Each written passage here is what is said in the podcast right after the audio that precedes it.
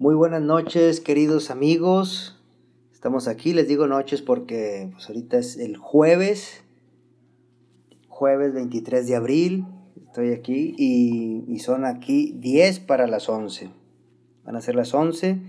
Normalmente a esta hora pues yo ya estoy dormido, suelo dormirme un poco antes, pero en esta ocasión no he querido irme a la cama sin antes despedirme de ustedes.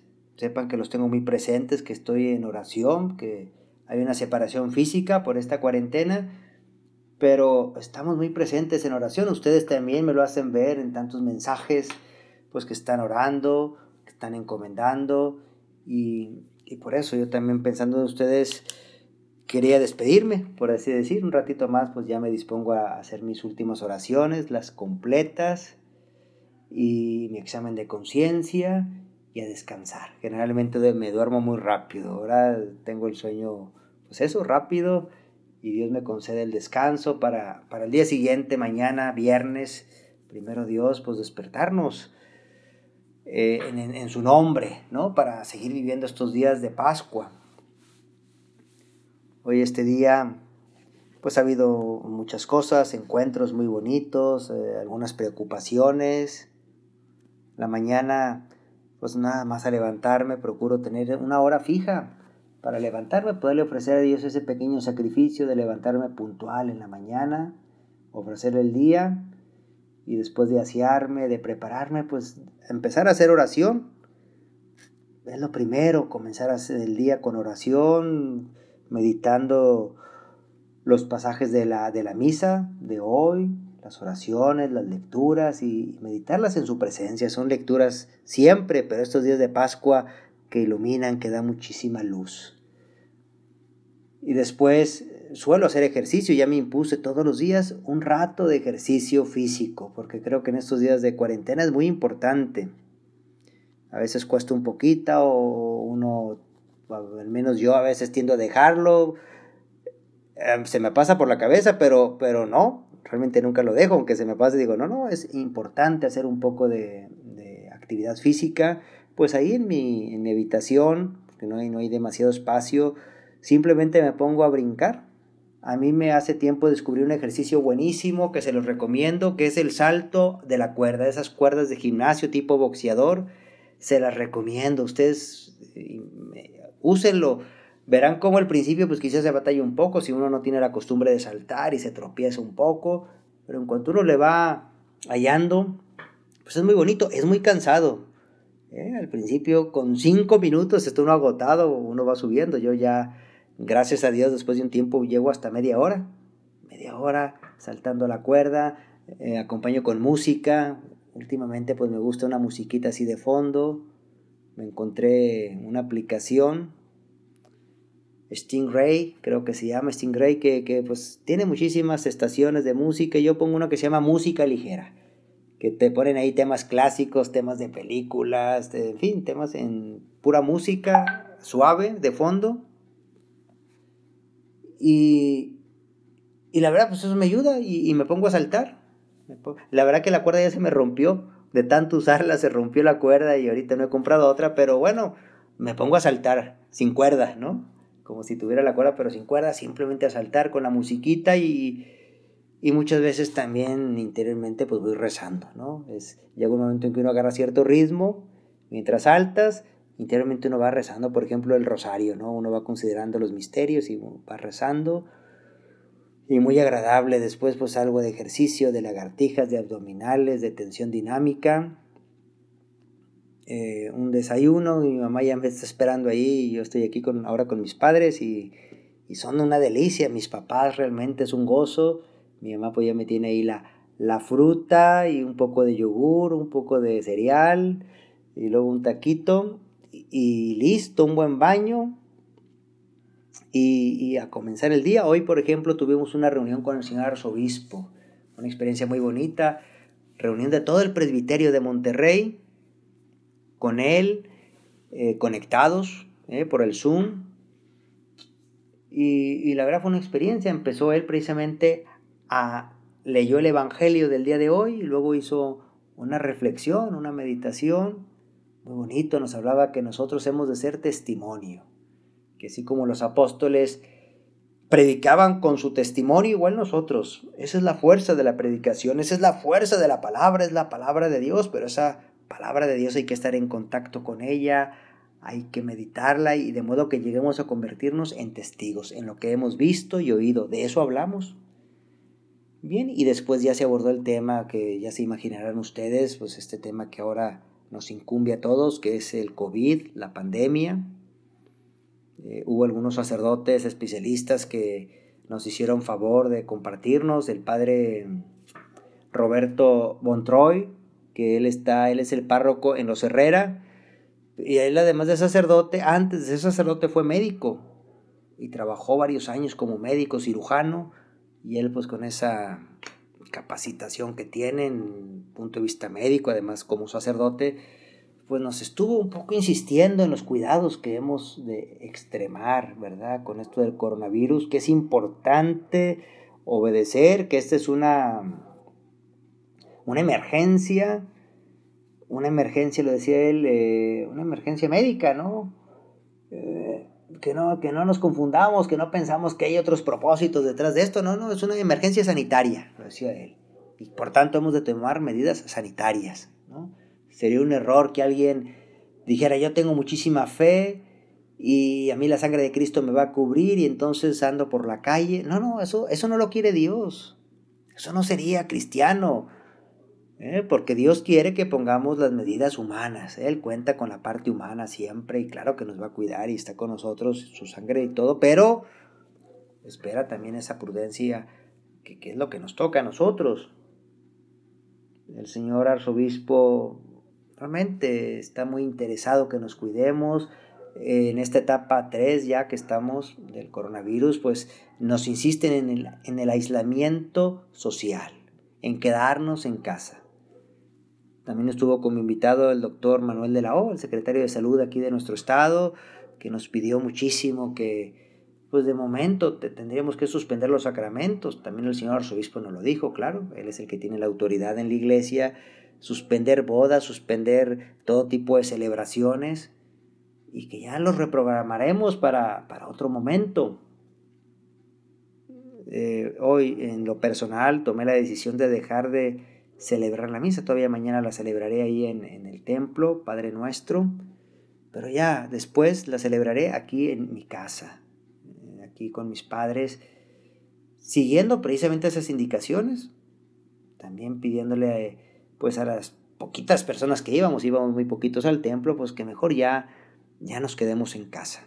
Es importante seguir la indicación. Yo trataré desde aquí, desde casa, seguir transmitiendo la Eucaristía y seguir muy en contacto con ustedes como lo estoy en este momento y transmitir las meditaciones y las homilías y, las horas santas, quizá ahora virtuales, o sea, eh, sin el Santísimo aquí presente, pero sabemos que, que siempre lo está, que siempre está presente el Santísimo porque, porque nuestro Señor no se suscribe a un, a un lugar físico, claro, sacramentalmente, pues ahí está en el sagrario, en la custodia, pero en esos casos su gracia llega eh, espiritualmente, esa gran eficacia de la comunión espiritual, como lo estamos haciendo, ese deseo de recibirlo y el Señor seguramente no se hará esperar y, vendrá con nosotros.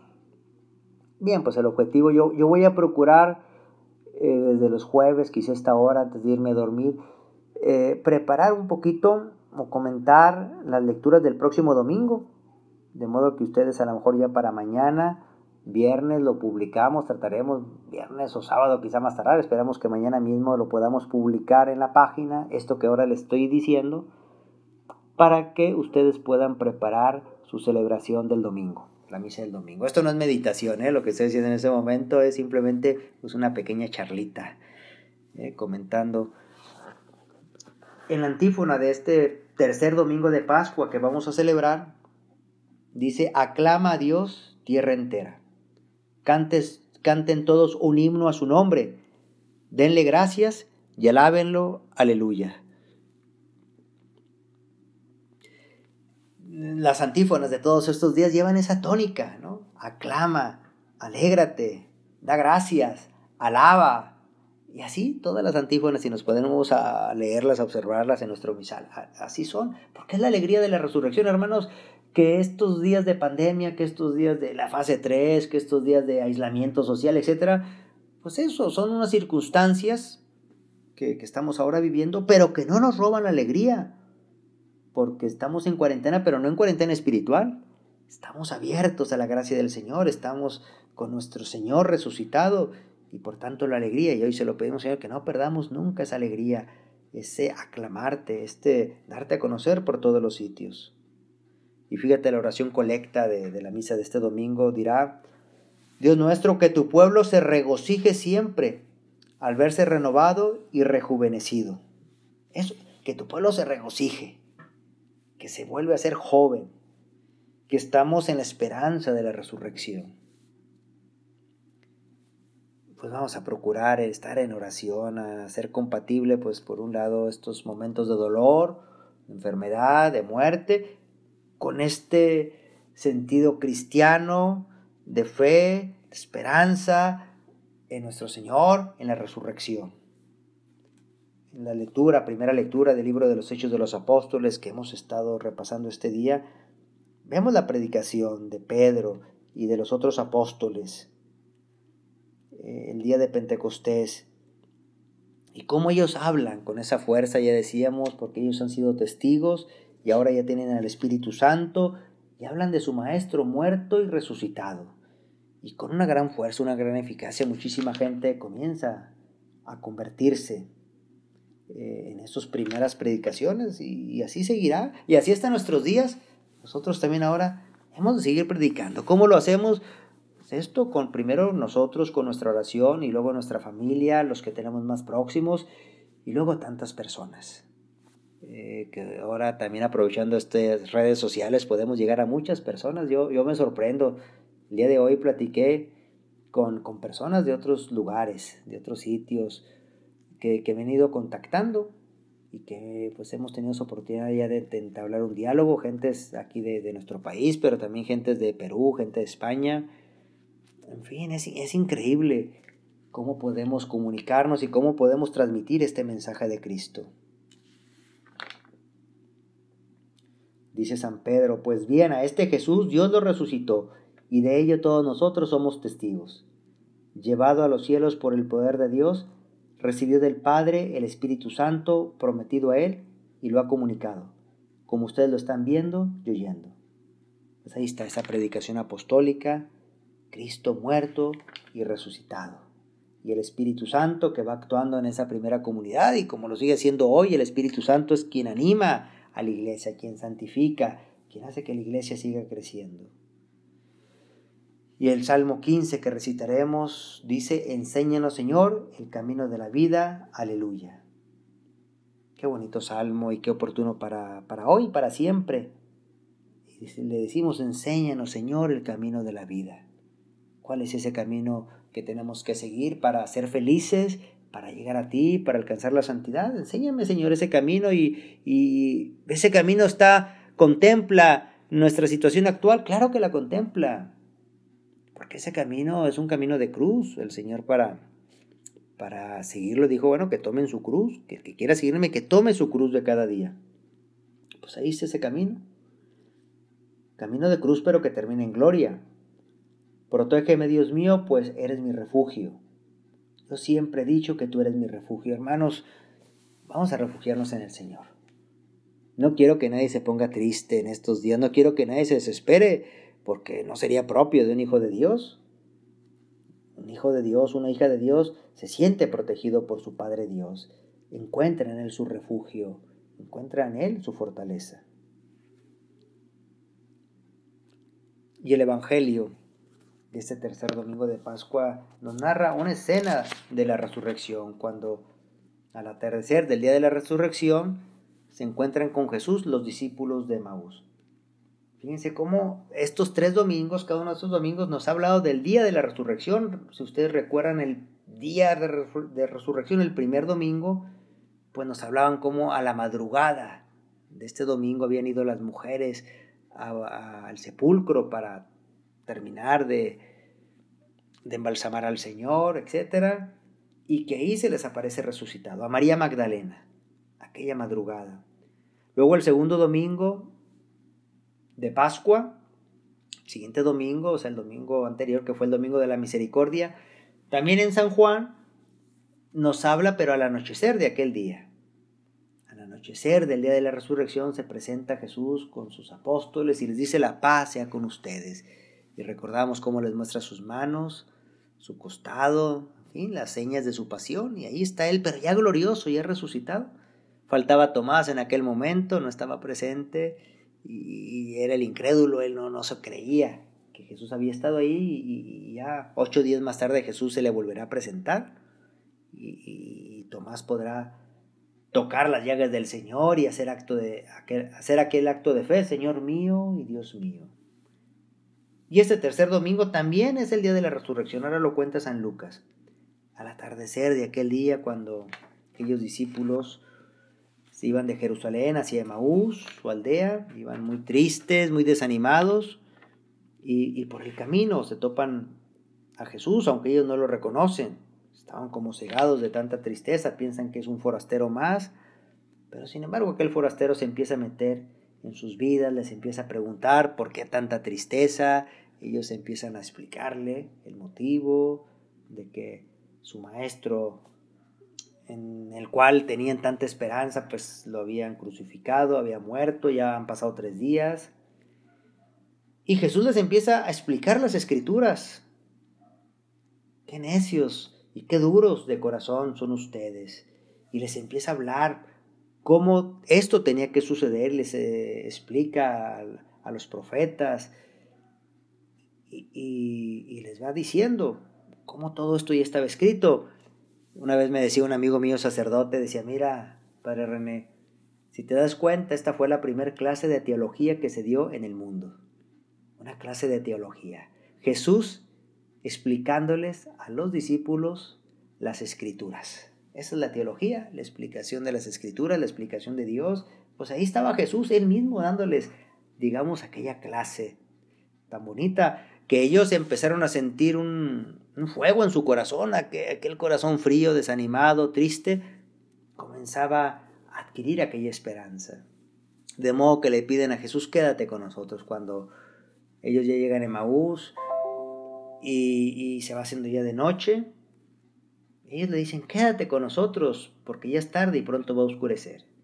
Y Jesús accede a aquella invitación. Qué bonito para que nosotros le digamos así como una oración hoy mismo esta noche. Señor, quédate con nosotros, quédate conmigo, no te vayas, quiero que estés siempre conmigo, le podemos decir.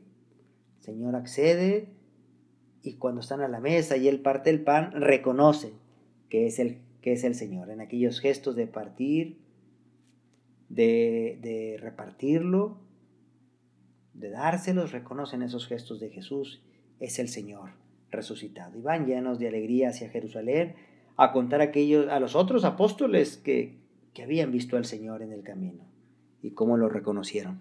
Bien, pues esa es la alegría, hermanos, de la resurrección, cuando estamos un poco tristes, como puede ser el caso de ahora. El Señor, sin darnos cuenta, se nos presenta en el camino, se pone a nuestro lado. Y finalmente, para comentar la segunda lectura, que es del apóstol San Pedro, de la primera carta del apóstol San Pedro, Él nos dice, Dios los ha rescatado no con bienes efímeros como oro y plata, sino con la sangre preciosa de Cristo.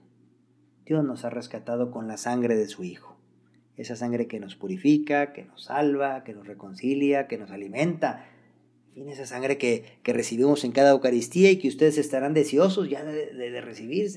Me pueden decir, Padre René, es que hace ya casi un mes que no tenemos, o más de un mes incluso, que no tenemos la Eucaristía que no hemos podido asistir a la misa.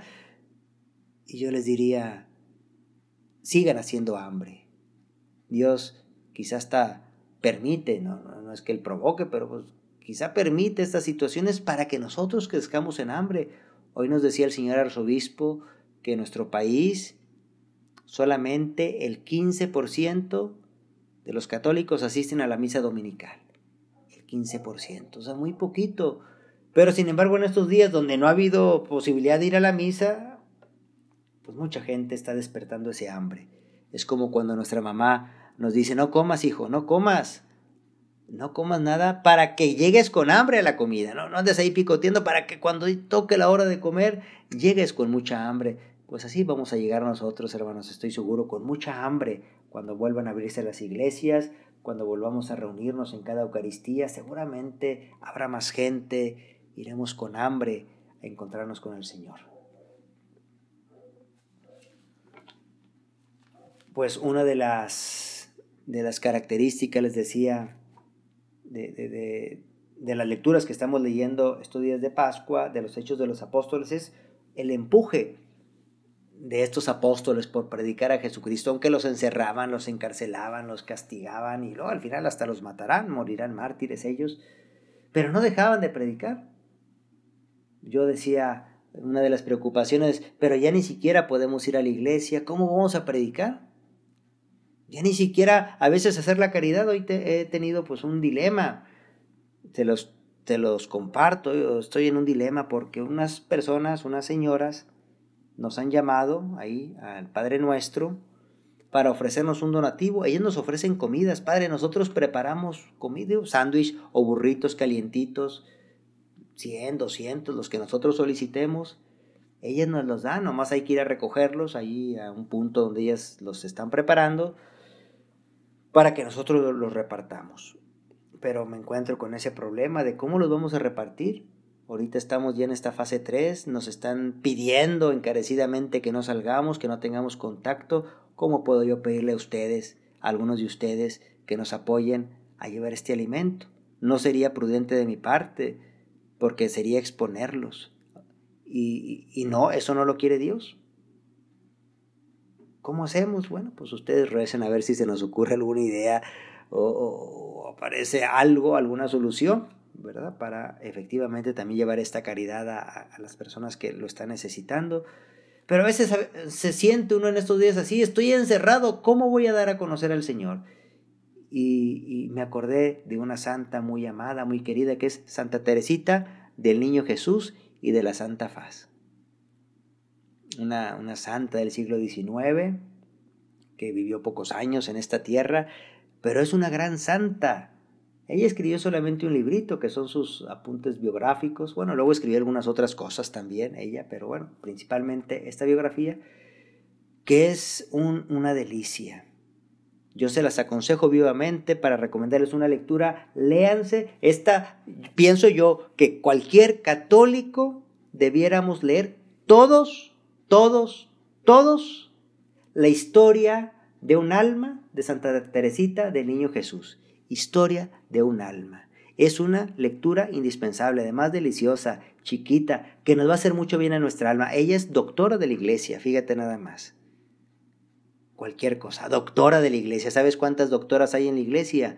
De todos, de toda la historia de la iglesia hay cuatro doctoras nada más. Cuatro, es el top ten. Y una de ellas es Teresita del Niño Jesús lean si tienen oportunidad, bajen de la red, es fácil, es un clásico, Historia de un alma. Ahí les comento y ya con esto voy terminando para irnos a descansar, ¿verdad? Porque ya tengo aquí que son las once y cuarto, pues ya, ya, ya me volé la barda. Estoy un poquito pasado, pero bueno, en esta ocasión pues estamos, estamos platicando de las cosas de Dios y, y esto mismo ya nos está sirviendo para meternos en oración. Teresita tenía una preocupación. Ella había hablado que San Pablo decía que la iglesia es un cuerpo, que todos formamos parte de ese cuerpo. Y ella decía, bueno, ¿yo qué miembro del cuerpo quiero ser? ¿Qué me convendrá? ¿Ser pie, ser mano, ser ojo? Eh, ¿qué, ¿qué, parte del cuerpo? Ella no, no acertaba. Y dice ella que estaba leyendo ese pasaje de San Pablo donde habla sobre esto y, decía, continué leyendo sin desanimarme y encontré esta consoladora exhortación. Ambicionad los carismas mejores, y aún les voy a mostrar un camino excepcional. El apóstol en efecto hace notar cómo los mayores dones sin la caridad no son nada, y cómo esta misma caridad es el mejor camino para llegar a Dios de un modo seguro. Por fin había hallado la tranquilidad. Al contemplar el cuerpo místico de la iglesia, no me había reconocido a mí misma en ninguno de los miembros que San Pablo enumera. sino en lo que yo deseaba, era más bien verme en todos ellos. Entendí que la iglesia tiene un cuerpo, resultante de la unión de varios miembros, pero que en este cuerpo nada falta el más necesario y noble de ellos. Entendí que la iglesia tiene un corazón y que este corazón está ardiendo en amor. Entendí que solo el amor es el que impulsa a obrar a los miembros de la iglesia y que si faltase este amor, ni los apóstoles anunciarían ya el Evangelio, ni los mártires derramarían su sangre. Reconocí claramente y me convencí de que el amor encierra en sí todas las vocaciones, que el amor lo es todo, que abarca todos los tiempos y lugares. En una palabra, que el amor es eterno.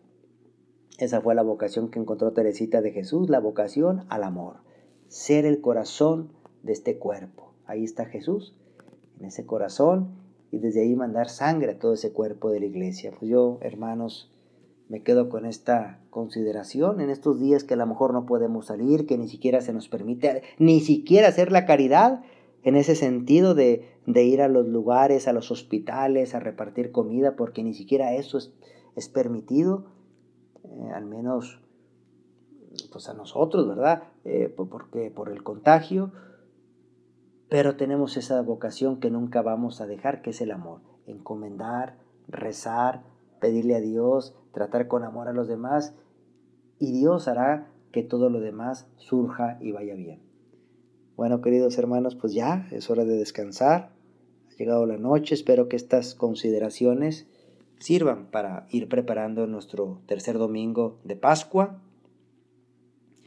Antes de despedirnos les voy a dar la bendición para que estén bien, para que descansen y seguimos muy unidos en oración. La bendición de Dios Todopoderoso, Padre, Hijo y Espíritu Santo, sea sobre ustedes, sobre sus familias, sobre sus preocupaciones, sobre sus enfermos, sobre nuestros fieles difuntos, y su bendición permanezca para siempre. Dios los bendiga, la Virgen Santísima nos cubra con su manto.